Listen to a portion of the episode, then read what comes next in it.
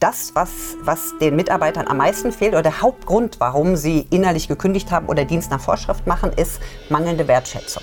Hallo und herzlich willkommen auf der gelben Couch. Mein Name ist Sascha Burmann und ich unterhalte mich einmal im Monat mit Machern, Unternehmern und spannenden Persönlichkeiten aus dem Herzen Hessens über Themen, die sie bewegen, über ihre Projekte und Leidenschaften, ihren Antrieb und Beweggründe, über den Menschen hinter dem Macher. Herzlich willkommen bei Die gelbe Couch, der Podcast mit Machern aus dem Herzen Hessens. Herzlich willkommen auf der gelben Couch. Heute zu Gast ist Dr. Karin Obhoff. Karin ist Expertin für Kommunikation und Führung und Geschäftsführerin der ConnectU GmbH. Mit ihr spreche ich über das Thema Kommunikation in Unternehmen und über das umfassende Thema New Work und bin sehr gespannt auf das, was du uns heute berichtest. Herzlich willkommen, Karin. Ja, danke dir, Sascha. Ich freue mich auch sehr auf unser Gespräch. Karin, wann hast du das letzte Mal mit deinen Kindern kommuniziert? Also Einzelgespräch heute Morgen tatsächlich, sagen wir mal in der, in der Menge. Ich habe ja sechs Kinder. Äh, jetzt das Wochenende, es war ja Ostern und alle waren da, inklusive Partnern, Partnerinnen, Kindern, ähm, sodass wir die Möglichkeit hatten, wirklich in der Fülle, in der äh, umfassenden großen Familie sehr viel miteinander zu sprechen. Full House sozusagen. Ja. Ähm, wenn man mit der Familie kommuniziert, kann man das, was man sich an theoretischen Kenntnissen über Kommunikation angeeignet hat, wunderbar ausprobieren oder gibt es da Unterschiede zu dem, was man in Unternehmen versucht zu propagieren? Mhm. Ähm, also ich finde, das macht grundsätzlich keinen Unterschied. Also mh, mm, Kommunikation entspringt einer entsprechenden Haltung und die habe ich oder habe ich nicht. Die wirkt sich in allen Bereichen aus. Ähm, ich würde mal sagen, Kommunikation innerhalb der Familie ist noch schwieriger, weil die emotionale Komponente dazukommt. Ähm, Bedürfnisse oder Vorstellungen, die ich in Bezug auf das Werden der Kinder habe oder auf meine Rolle als Mutter, ähm, sodass man sagen kann, dass das, was ich vielleicht theoretisch oder auch praktisch äh, weiß und umsetze im Unternehmen, kann ich nochmal auf den Prüfstand stellen in der Familie. Und die Familie ist im Prinzip das beste Trainingsfeld, mhm. um Kommunikation noch weiterzuentwickeln. Sagst du das auch deinen Managern, mit denen du über Kommunikation sprichst? Probiert das zu Hause in der Familie aus?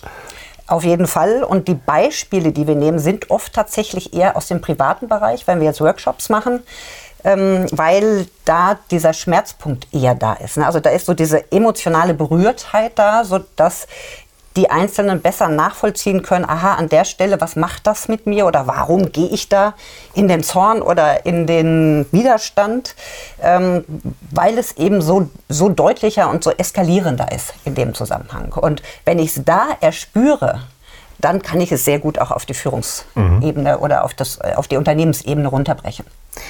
Du hast ja angefangen 2003 äh, mit PR und Marketing hauptsächlich. Wie ist es dazu gekommen, das Unternehmen mehr Richtung Kommunikationsberatung zu entwickeln? Hm. Also PR ist für mich immer schon Beziehungsmanagement gewesen. Ne, also Public Relations ist im Prinzip Beziehung innerhalb des Unternehmens und nach außen, weil ich ja letztendlich das, was ich nach außen strahlen möchte als Unternehmen, muss ich ja auch nach innen leben. Ähm, durch die Veränderung mit den Social Media ist sehr viel, ich will mal sagen, marktschreierisches dazugekommen in der PR. Also sehr viel Außenwirkung, sehr viel Glamour. Das hat alles seine Berechtigung. Nur für mich steht bei PR im Mittelpunkt das Miteinander der Menschen. Weil ich glaube, dass wir letztendlich, wir arbeiten von Mensch zu Mensch, wir lernen von Mensch zu Mensch, wir kaufen von Menschen letztendlich auch.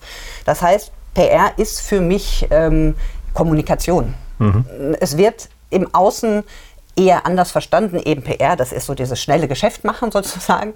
Ähm, und deswegen habe ich ganz bewusst das jetzt umfirmiert eben in Connect You, in Verbindet euch, in Beziehung, Begegnung ähm, mit dem Schwerpunkt Kommunikation, die verbindet. Also das Miteinander erfolgreich sein. Und es geht ja hauptsächlich jetzt auch um Kommunikation innerhalb eines Unternehmens, wenn ich das richtig verstehe. Ähm, was ist denn der die Hauptherausforderungen oder was ist die Hauptherausforderung in der Kommunikation intern von Führungskräften zu seinen Mitarbeitern? Mm, letztendlich ähm, sind das alle Ebenen, ob von Führungskräfte mit sich selber, untereinander und in Richtung Teams. das Thema ist eben, wie, welche Grundhaltung habe ich, was möchte ich mit der Kommunikation erreichen? Oder wie glaube ich, dass Kommunikation gelingt? Glaube ich, dass ich mächtig sein muss, Druck ausüben muss, ähm, bestimmen muss? Äh, oder glaube ich und lebe das eher aus, dass ich ermutige, dass ich mitnehme, dass ich sozusagen coache? Also hat es in dem Zusammenhang auch sehr viel mit dem Führungsstil zu tun, den ich als Unternehmer pflege. Genau, mit dem Führungsstil und mit der Frage der Selbstführung. Also wie sehr ähm, meine ich, die anderen mm, bestimmen und formen zu wollen, motivieren zu wollen. Also eine häufige Frage ist ja, wie motiviere ich mein Team? Kann ich nicht. Die können nur intrinsisch motiviert sein. Ich kann aber alles Demotivierende fernhalten. Das mhm. ist meine Aufgabe als Führungskraft. Mhm. Und maximal ermutigen. Ähm, das, wo ich am besten, also wo Mitarbeiter, Mitarbeiterinnen am besten in ihrer Kraft sind, sind, das ist eine, eine Grundhaltung von ähm, Neugier, von Freude an der Arbeit, keine Angst zu haben, keinen Druck zu haben. Ähm, und in dieser Form auch auszuprobieren, insbesondere in der heutigen Zeit. Ähm, wir haben wir leben in einer Zeit von disruptiven Veränderungen, von, von Schnelllebigkeit, von ähm, Dingen, die heute schon, die morgen ganz anders sein können als heute. Da kann ich als Führungskraft gar nicht so weit vorausschauen, dass ich alles antizipiere und sage, und im nächsten Jahr machen wir es genauso. Mhm. Ich brauche die Intelligenz der Gruppe, des Teams. Das heißt, wenn es auf den, den Führungsstil und die innere Haltung ankommt in der Kommunikation mit seinen Mitarbeitern, ähm, geht ihr dann auch, sage ich mal, erstmal in die Analyse? Es gibt ja diese, so aus der Unternehmensberatung kennt man das, diese, ich glaube, sechs verschiedenen Typen in der Führung. Guckt ihr euch dann genau an, mit wem habe ich es jetzt hier zu tun? Und äh, gibt es dann auch den Führungsstil oder den Kommunikationsstil, der am zielführendsten an der Stelle ist? Der, der zielführendste Führungsstil ist der, der mir natürlicherweise innewohnt. Und meine Sicht auf die Dinge ist, dass es, es gibt eine unterschiedliche Ausprägungen, wie ich Führung dann lebe. Nur ob, ich, ob mir Führung gelingt oder nicht gelingt, das ist letztendlich bei allen Menschen dieselbe Quelle, sage ich mal. Also welche Grundhaltung habe ich meinen Mitmenschen gegenüber oder meinem Team gegenüber? Ähm, habe ich das Bedürfnis, wie ich eben schon sagte, so zu gestalten, zu formen oder zu ermutigen? Und was hindert mich daran? Also ähm, letztendlich geht es ja auch um das, wenn ich über Führung rede und über Führungsstil, kommen wir ganz schnell zu dem Thema Selbstführung. Wie gut kenne ich mich selber denn und führe mich selber? Wann bin ich ärgerlich? Wie gehe ich mit Ärger um? Mhm. Ähm, wann bin ich ähm, ängstlich? Ähm, was tue ich, wenn ich Angst habe oder Sorge habe, nicht gut genug zu sein? Das sind ja die Themen. Und je nachdem, wie ich damit umgehe, wenn ich Sorge habe, ähm, nicht gut genug zu sein oder ähm, einen Fehler zu machen, dann werde ich mit Sicherheit Druck aufbauen, um meine Mitarbeiter, Mitarbeitenden dazu zu bringen, möglichst keinen Fehler zu machen, damit ich nicht beschämt werde. Mhm. Bin ich selber aber in einer Grundhaltung von, ähm, von Neugier, von ähm, Entdecken und ja, dabei dürfen Fehler passieren, dann stecke ich damit ja auch meine Mitarbeitenden an, sodass die sich viel mehr trauen und ähm, auch viel mehr entstehen kann. Ist das dann auch eine Hilfsmittel, um, um die Mitarbeiter nicht nur zu führen, sondern auch zu, für sich zu gewinnen und zu binden im Unternehmen? Du hast äh, im Vorfeld auch die Gallup-Studie angesprochen die besagt, dass äh, eigentlich von 100 Mitarbeitern nur 15 eine sehr hohe Bindung an das Unternehmen haben mhm. in einer Untersuchung. Spielt, welche Rolle spielt Kommunikation dabei und wie kann ich das vielleicht auch nutzen, um die Bindung der Mitarbeiter nach oben zu bringen? Mhm. Ähm, also äh, grundsätzlich äh, ist mein Ansatz, dass ich nichts machen sollte, um zu. Ne, also, weil alles, was manipulativ ist, mhm. also wenn ich etwas umzu mache, also ich verhalte mich jetzt so und ich sage gleich nochmal, was ich damit meine, äh, dann spuren die Mitarbeiter besser, sind effizienter und schöpfen ihr Potenzial aus und dann bin ich erfolgreicher. Da, das ist ja so eine Gedankenkette. Das heißt aber, ich habe eine Intention, ich manipuliere. Und wir mhm. Menschen haben eine sehr hohe Sensibilität dafür, wenn uns jemand manipulieren möchte oder etwas tut, um uns zu etwas zu bringen. Also ähm, In der Gallup-Studie heißt es, ähm, das, was, was den Mitarbeitern am meisten fehlt oder der Hauptgrund, warum sie innerlich gekündigt haben oder Dienst nach Vorschrift machen, ist mangelnde Wertschätzung. So, jetzt war im Rahmen dessen, ja, wie machen wir das denn? Wie, also wir müssen also mehr Wertschätzung zeigen. Ähm, dann stellen wir Fruchtkörbe Körbe hin oder einen Tischkicker. Und letztendlich ist das aber damit die Mitarbeiter sich wertgeschätzt fühlen und besser arbeiten. Und dann wundern sich die Führungskräfte, wenn das nicht angenommen wird oder ins Gegenteil sogar schlägt, dass die Mitarbeiter sagen, ey, äh, was sollen wir damit? Das ist nicht unser Thema. Das zentrale Thema ist schon Wertschätzung. Aber was heißt denn Wertschätzung? Das ist ja die Frage. Ne? Mhm. Also wir haben uns mal den Spaß gemacht, in Großveranstaltungen zu fragen, so, was meinen die Einzelnen von sich, ob sie wertschätzend sind? 100 Prozent. Alle sagen, ich bin grundsätzlich wertschätzend. Wenn wir fragen, wer fühlt sich wertgeschätzt, sind es vielleicht, wenn es hochkommt, 30 Prozent. So, wo ist, wie entsteht diese Lücke? Eigentlich, wenn alle wertschätzend sind, müssen sich alle auch wertgeschätzt fühlen.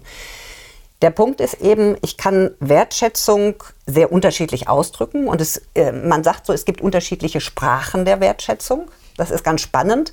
Also ich habe so muttersprachliche äh, Sprachen der Wertschätzung, ich sag mal ähm, zum Beispiel Hilfsbereitschaft oder Aufmerksamkeit, Anerkennung ähm, und andere verstehe ich gar nicht. Na, also ich sage jetzt mal, wenn ich, wenn mein Punkt das Thema Aufmerksamkeit ist und mein Vorgesetzter, meine Vorgesetzte schenkt mir was zum Jubiläum, was aber gar nicht passt, dann und weil die vielleicht die Sprache der, der Gaben und Gesten spricht, dann ist das aus tiefstem Herzen wertschätzend gemeint, aber ich nehme das nicht wahr, weil ich sage, naja, die, die weiß ja noch nicht mal, was ich wirklich will. Die hat mir nie zugehört und fühle mhm. mich nicht wertgeschätzt. Ne? Also da, da, entsteht dieser Unterschied. Ja. Und ähm, das ist in sich auch nicht auszuradieren, nur extrem hilfreich, und darum geht es in, in den Workshops, extrem hilfreich zu verstehen, ja, welche Sprache spreche ich denn, welche Sprache sprechen denn meine Mitarbeitenden und sich darüber auszutauschen, sodass ich, wenn ich was geschenkt bekomme, selbst wenn das jetzt nicht das ist, was ich ähm,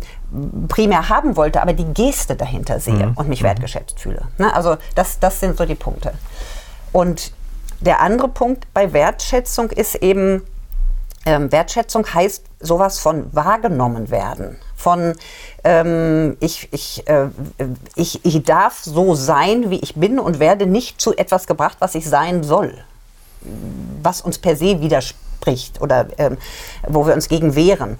Was als sicherlich als Führungstool sehr viele Jahre eingesetzt wurde, so unter dem Thema auch Druck und äh, ich motiviere die, also ich bringe die dazu, wo viel mit Angst gespielt wird. Also Angst der einzelnen mhm. Person, mhm. nicht gut genug oder nicht genug zu sein. Und wenn ich da ordentlich Druck aufbaue, dann werden die schon spuren. Ja. Aus Angst, ihren Job zu verlieren oder sonst irgendwas. Das Problem ist nur, dass die dann einen Bruchteil ihres Potenzials nutzen können und letztendlich das auf mich zurückfällt als Unternehmerin, als äh, Arbeitgeberin, ähm, weil ich 100 Prozent bezahle, aber letztendlich nur vielleicht 50, 60, 70 Prozent Leistung kriege, weil die anderen Prozent für das Aufrechterhalten der Funktion überhaupt mhm. erstmal gebraucht werden. Das Wissen über diese Zusammenhänge ist das eine, aber wenn ich jetzt merke, die innere Haltung bei einer Führungskraft, die stimmt einfach nicht. Was kann man denn dann konkret im Unternehmen tun, um dem zu begegnen? Also du hast es ja angesprochen, mhm. die Mitarbeiter erfahren ja oder kriegen es sehr schnell raus, ob das mhm. was Aufgesetztes ist oder ob das wirklich von der inneren Haltung äh, übereinstimmend kommuniziert wird an der ja. Stelle. Es gibt ganz einfache Kommunikationsregeln die ganz viel bewirken. Also, äh, wenn ich es mal kurz nenne, nichts einreden, nichts ausreden, keine ungefragten Bemerkungen, keine ungefragten Wertungen, keine ungefragten Ratschläge. Das hört sich jetzt erstmal sehr simpel an. Mhm. Und das ist etwas, was wir mit unseren Kindern wunderbar üben können. Ne? Also nichts einreden. Ach, lass das mal lieber. Oder zieh doch mal lieber das oder das an. Jetzt mal bei Kindern gesehen, auch in Bezug auf Mitarbeitende, wie oft mh, hm, erwischen wir uns selber dabei, irgendwas zu kommentieren, zu bewerten, einen Ratschlag zu geben, ohne zu fragen. Ne? Jetzt, als ich das für mich mal, oder das war für mich so ein ganz entscheidender Punkt, wo ich gemerkt habe, das verändert fundamental was an meiner Haltung. Also, die, weil das ist ja eben so der Punkt, ähm, das, was mich die ganzen Jahre äh, umgetrieben hat oder weiterhin auch umtreibt, was so mein Herzensthema ist, wie gelingt Kommunikation?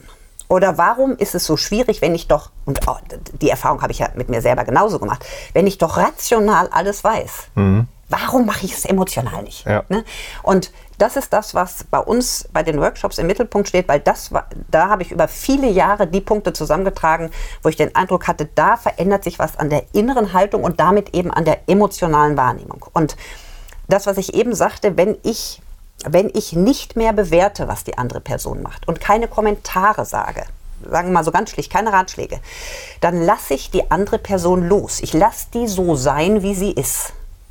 Und gehe sozusagen in das Wohlwollen, in das, in das Losgelöstsein. Das hat aber, also das kann man sagen, das tut der anderen Person gut, das tut aber in allererster Linie mir selber gut, mhm. weil ich mich auch löse von dem ständig beobachten, ständig irgendwas sagen müssen. Ich komme in eine ganz andere Grundhaltung von Wohlwollen, von, mhm. von ähm, fröhlicher Neugier. Wie machen die anderen das? Ist ja spannend. Ich kann ja nachfragen. Ich kann auch sagen, du, ähm, ich habe da eine Idee, darf ich dir was dazu sagen? Ne? Aber mhm. erstmal diese Bereitschaft des anderen einholen, dass, ich, dass wir uns dazu austauschen und nicht dieses von oben herab. Und dieses Loslassen der anderen ähm, bringt die Ruhe in, in mich hinein. Also das Wohlwollen, was ich den anderen gegenüber habe, entsteht dann auch mir selber gegenüber. Und damit habe ich eben eine, eine, eine positive ähm, Wahrnehmung meiner selbst, eine positive Ausstrahlung und das potenziert sich dann im Außen. Mhm. Und das wird sich dann wahrscheinlich auch nach unten in der Hierarchie weiter potenzieren. Mhm wenn es von oben so gelebt wird. Absolut, ist der einzige Weg. Ja. Also ich kann vielleicht kleine Inseln im Unternehmen, ähm, wenn da Führungskräfte sind, die das innerhalb ihres Teams anders machen, wunderbar. Also das ist, ist klasse.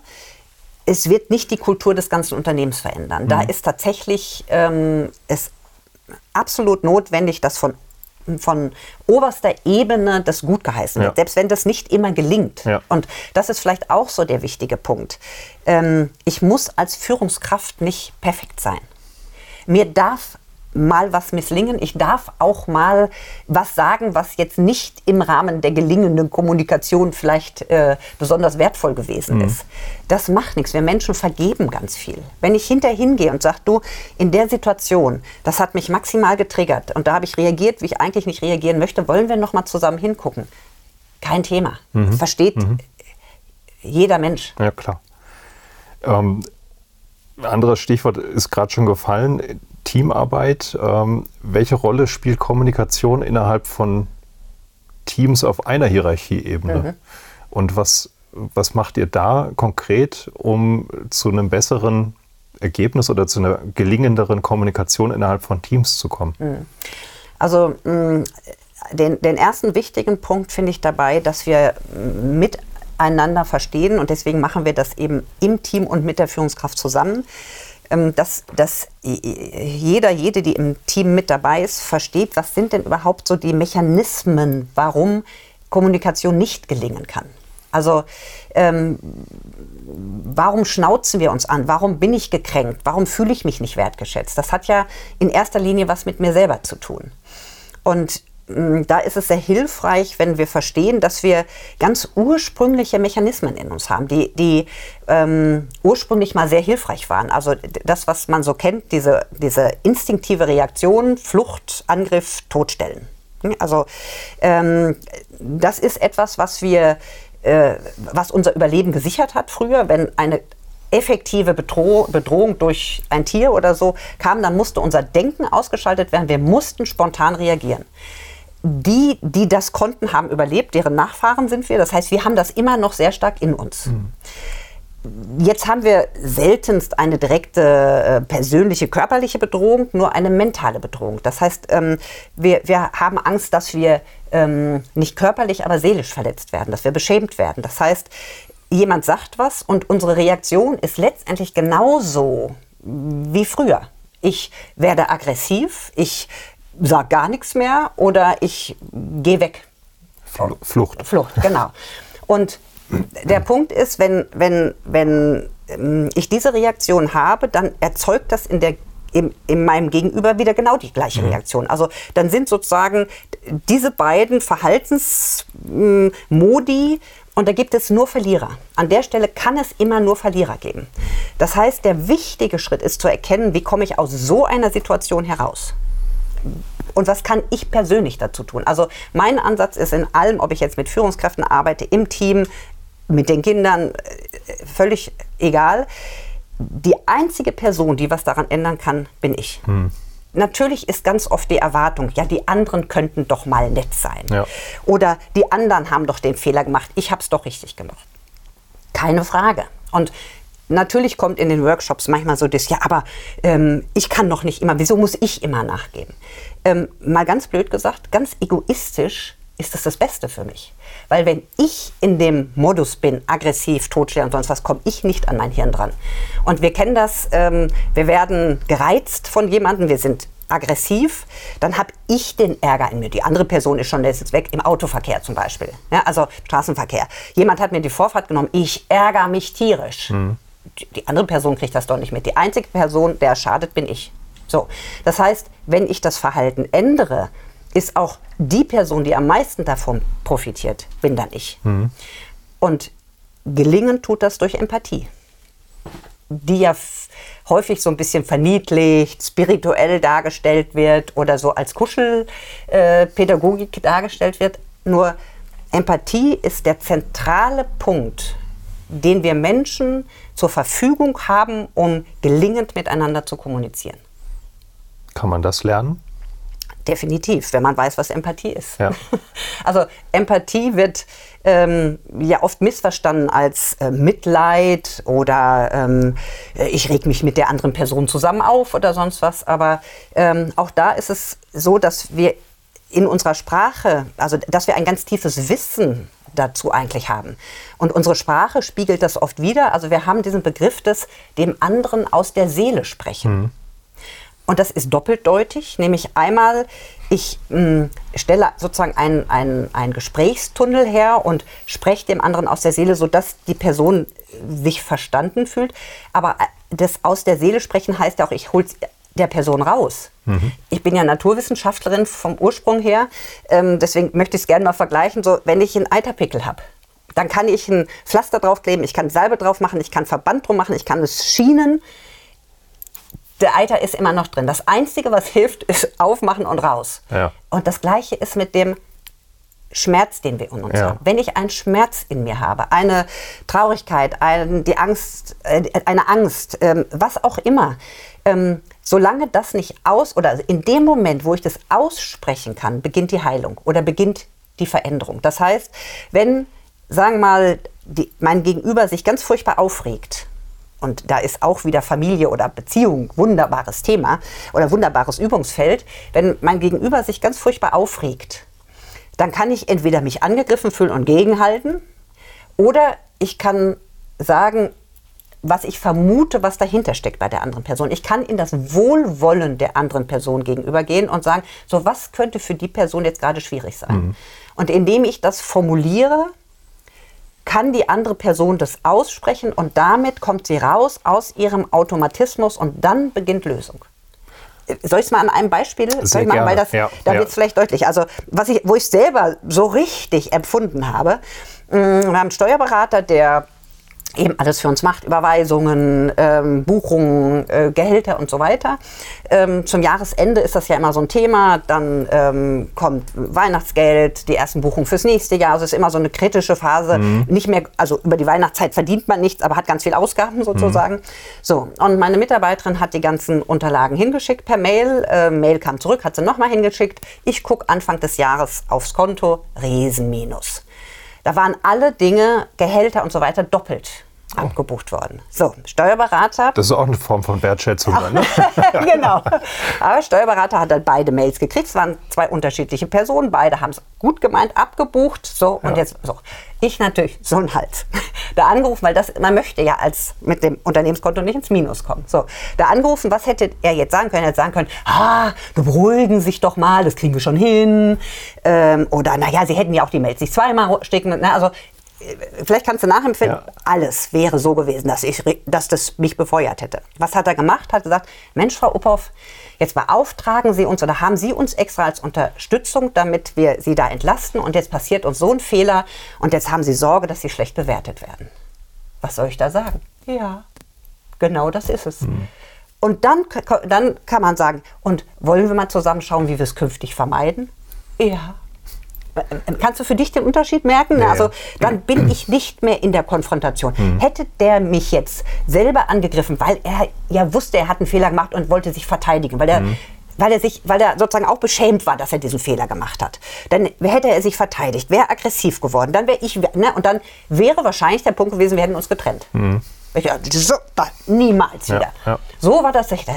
Ist das klasse? Ja also, ne, also so kann auch aus einem Fehler, das, wenn wir damit so umgehen, dass nicht unbedingt, dass wir uns entschuldigen, klein bei, und äh, demütig und son, also oder, oder, oder unterwürfig sind, sondern einfach zu sagen, Mensch, ja, dieser Fehler, den wir gemacht haben, erzeugt bei dir jetzt das und das Gefühl. Wollen wir gucken, wie wir es mhm. künftig anders machen. Ja. Ne? Und, dann, und so ist das auch im Team. Aber weil Teamarbeit ja auch in Unternehmen immer wichtiger wird, muss ich dann nicht auch Raum und Zeit geben, um diese Dinge immer wieder zu besprechen. Also ich muss ja immer wieder darüber reden, was gut läuft und ja. was weniger gut läuft. Ja, absolut. Ähm, so alt wie wir sind, so alt ist unsere Erfahrung mit Kommunikation. Und da wir das nirgendwo lernen, auch in der Schule nicht, ähm, haben wir eine bestimmte vorrangige oder eine Präferenz zu kommunizieren. Mhm. Und ich will es mal vergleichen mit, mit Muskulatur. Wenn ich immer falsch gesessen habe, ist die Muskulatur, die mich in dieser falschen Position hält, am besten ausgeprägt. Wenn ich jetzt anders sitzen möchte, muss ich einen anderen Muskel aus. Mhm also trainieren. Das werde ich, wenn ich in Stress bin oder mich schnell mal hinsetze, werde ich nicht dran denken. Das heißt, ich brauche immer wieder diese Reflexion, gerade hinsetzen, so und so machen, bis der andere Muskel verkümmert ist und der der gewollte Muskel stark ist. Und genauso ist es letztendlich mit all diesen Verhaltensweisen und mit mhm. Kommunikation. Mhm. Immer wieder reflektieren und deswegen geht es auch nur als Team oder dann besonders gut, ähm, weil, weil wir dann auch uns gegenseitig darin unterstützen können, mhm. ne? weil wir uns vielleicht auch helfen können, Dinge auszusprechen, die jetzt schwierig sind. Weil wie spreche ich es denn an, wenn mich was ärgert und ich das kritisieren will? Wie spreche ich es denn an, wenn ich mich verletzt fühle. Ne, dann kann ich sagen, oh, ich, ihr habt, also üblicherweise ist dann, was weiß ich, ihr habt das und das gemacht, sondern fühlen die anderen sich mhm. angegriffen und schon geht's los. Mhm. Wenn man aber so eine kleine Sprachregelung verwendet, zum Beispiel die Geschichte, die ich mir gerade erzähle, ist, dass das und das nicht so und so. Also mal Beispiel, wir hatten eine Besprechung, äh, um, um auch mal zu zeigen, bei uns im Unternehmen ist das immer wieder auch das Thema, auch wenn wir uns eben seit langem schon damit beschäftigen fünf Besprechungspunkte, fünf Mitarbeiterinnen, jeder hat einen Besprechungspunkt intensiv vorbereitet. Ähm, die ersten vier haben so viel in Anspruch genommen, dass ich gesagt habe, oh Mensch, jetzt ist aber schon spät, Punkt fünf besprechen wir zur anderen Zeit. So, jetzt saß die Mitarbeiterin mit Punkt fünf da und halt so, so, die anderen durften jetzt singen. Ne? Also was, mhm. was sind so Geschichten, die wir uns dann erzählen? Die anderen hatten hier den ganzen Platz. Ich habe mir die Mühe gemacht. Ist ja wieder klar. Keiner hört mich. Ne? So. Wenn sie jetzt das so sagen würde, dann würden die anderen in die Abwehr gehen.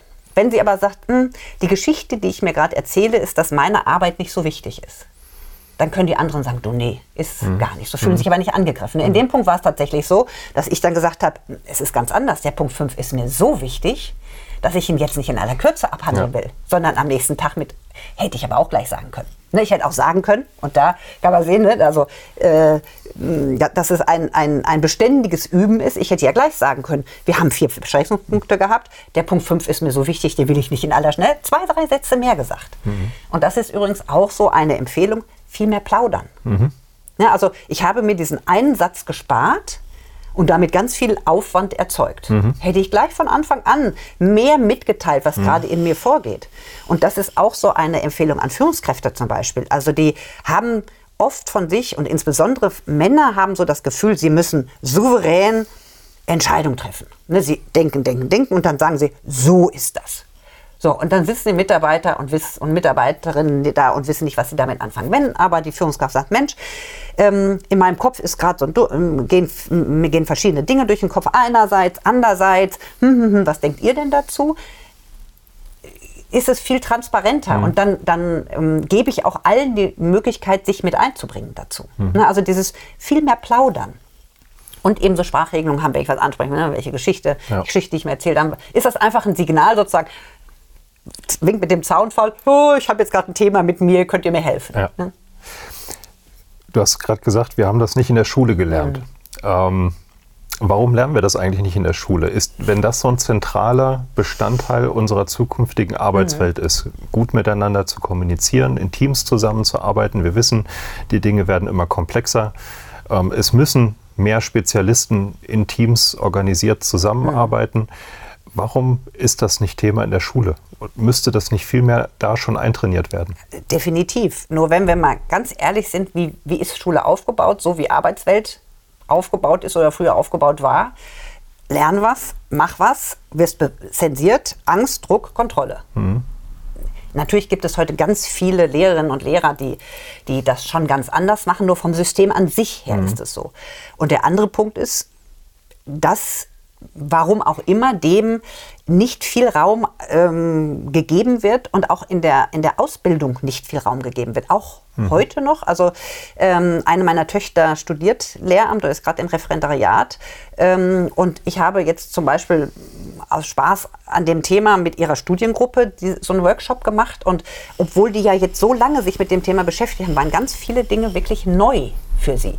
Weil das, ähm, weil diese Sichtweise darauf, wie wir funktionieren oder wie, was wir brauchen und wie Bildung funktioniert oder wie Lernen funktioniert, sich ja auch verändert hat im Laufe der Zeit. ne? Also wenn wir gucken, wir kommen aus dem Industriezeitalter, da war das, da war das erstmal erfolgreich. Ja. Zu sagen, wir trennen Denken vom, vom Handeln, wir geben vor und die machen. Nur da sind wir eben heute Ja. nicht mehr. Und diese, diesen Transfer, den wir jetzt den Unternehmen jetzt schon merken, dass sie ihn leisten müssen, den brauchen wir auch in der Schule. Ja.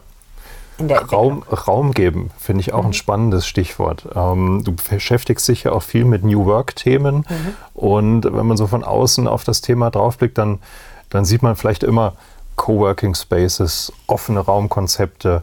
Ähm, kann das tatsächlich auch dazu beitragen, jetzt nicht nur Zeit, zeitlichen Raum zu geben, sondern auch äh, über, über Räume als Architektur nachzudenken? Also definitiv spielt es eine Rolle on top. Also ich sag mal, wenn die Grundhaltung nicht stimmt, dann werde ich mich in einem, in einem wie auch immer wunderbar eingerichteten Büro, Coworking Space, wie auch immer, nicht wohlfühlen, nicht wertgeschätzt fühlen. Andersherum, wenn ich, ähm, wenn das Miteinander so ermutigend ist, dass ich mein Potenzial entfalten kann, dann spielt es außenrum nicht die entscheidende Rolle. Ich kann es nur natürlich addieren. Ja. Also wenn ich das eine ähm, lebe und dann noch ähm, wir auch eine Großzügigkeit äh, um mich herum, das Gedanken gehen kann, dass ich Raum schaffe, um, um von und miteinander zu lernen, dann kann ich sozusagen potenzieren. Ja. Thema New Work. Ähm, du beschäftigst dich ja auch mit wahrscheinlich Zukunftsszenarien. Wohin geht die Reise? Durch Industrie 4.0, durch die Digitalisierung.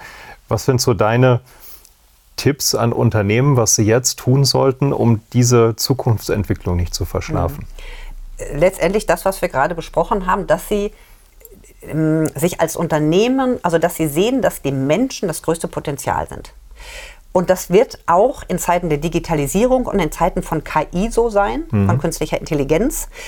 Ähm, denn letztendlich das, was wir Menschen brauchen, sind andere Menschen. Wenn wir mal gucken, wir können ausschließlich von Menschen lernen. Wenn man Kinder anguckt, denen kann man dreimal sagen oder irgendwas vorführen, was sie tun sollten, laufen zu lernen. Sie gucken und gucken und gucken, adaptieren und fangen an zu laufen.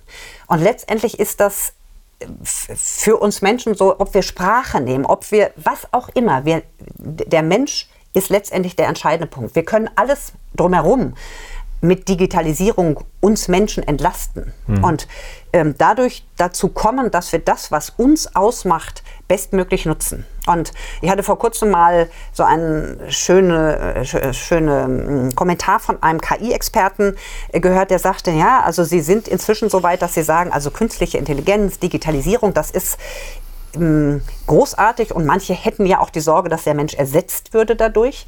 Nur der Punkt ist, der Unterschied ist, Menschen haben Bedürfnisse.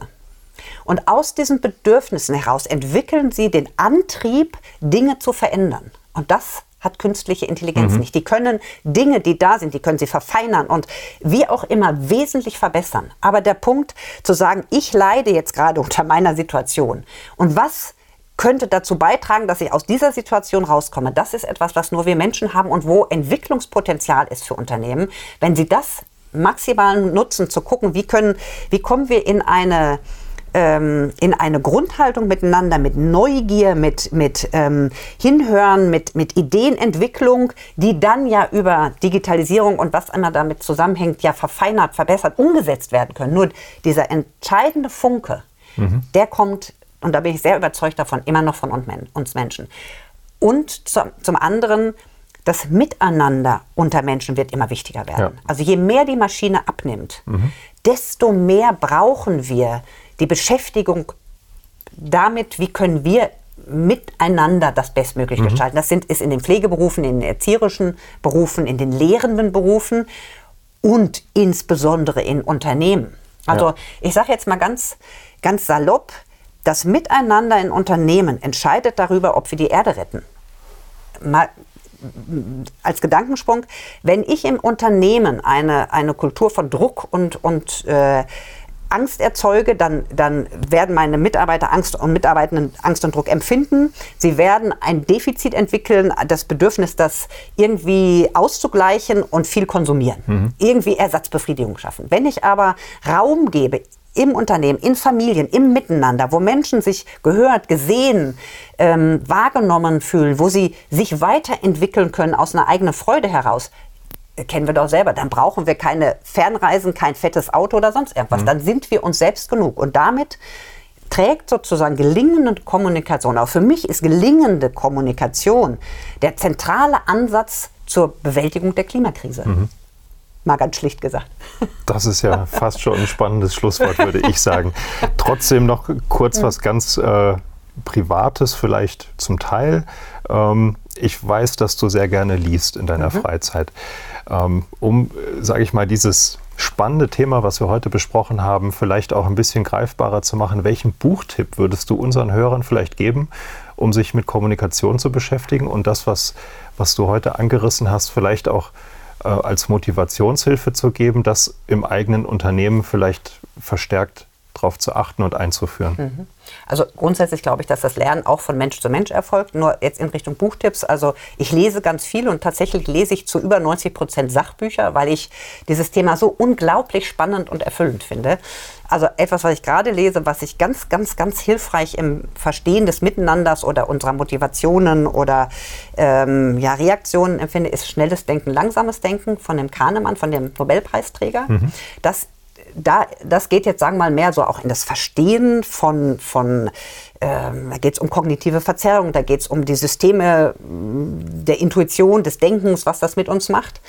Wenn ich vielleicht auch noch mal mehr oder wer vielleicht auch noch mal mehr so das Thema angucken möchte, der inneren, mh, mm, wie komme ich denn mh, mm, aus dem Thema, ich bin nicht genug oder nicht gut genug oder ich muss mich schützen hin zu ich bin genug und ich gehe mit großer fröhlicher Neugier in die Welt, dann möchte ich eigentlich alle Bücher von Brené Brown empfehlen. Das ist eine amerikanische Scham- und Angstforscherin, ähm, die sich sehr intensiv damit beschäftigt hat, warum, also welche Rolle spielt Beschämung oder Beschämung ist der zentrale Punkt, warum wir ähm, miteinander auskommen oder nicht miteinander mhm. auskommen. Also ähm, Verletzlichkeit ist stark, ist so ein Buch.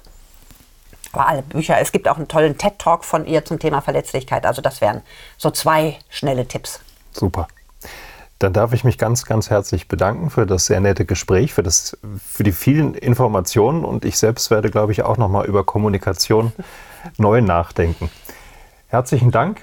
Wenn ihr uns ein Feedback geben wollt, wie immer unter info.gelbecouch.de und bis zum nächsten Mal.